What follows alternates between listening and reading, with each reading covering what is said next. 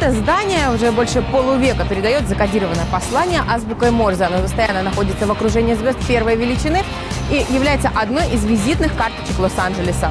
Ну и голливудские режиссеры, кажется, считают своим долгом его непременно разрушить в фильмах-катастрофах. Сегодня стол, где снято у Capital Records.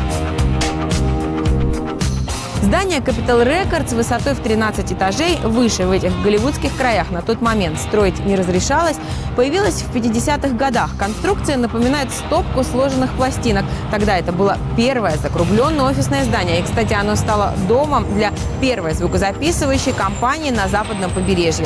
Владельцы башни установили на ней вышку и стали отправлять послания в виде сигналов Морзе на открытие здания. Даже пригласили родственников великого шифровщика Самуэля Морзе.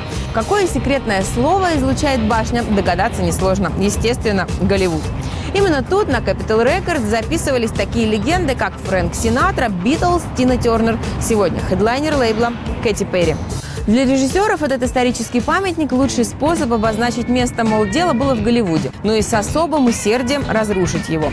В фильме «Землетрясение» 1974 года, когда такие невероятные спецэффекты, какие мы можем увидеть на экранах сегодня, режиссерам только снились, разрушали, что называется, как могли.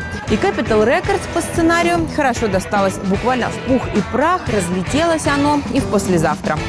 Также Capital Records вы могли увидеть в Хэнкоке и в «Однажды в Голливуде».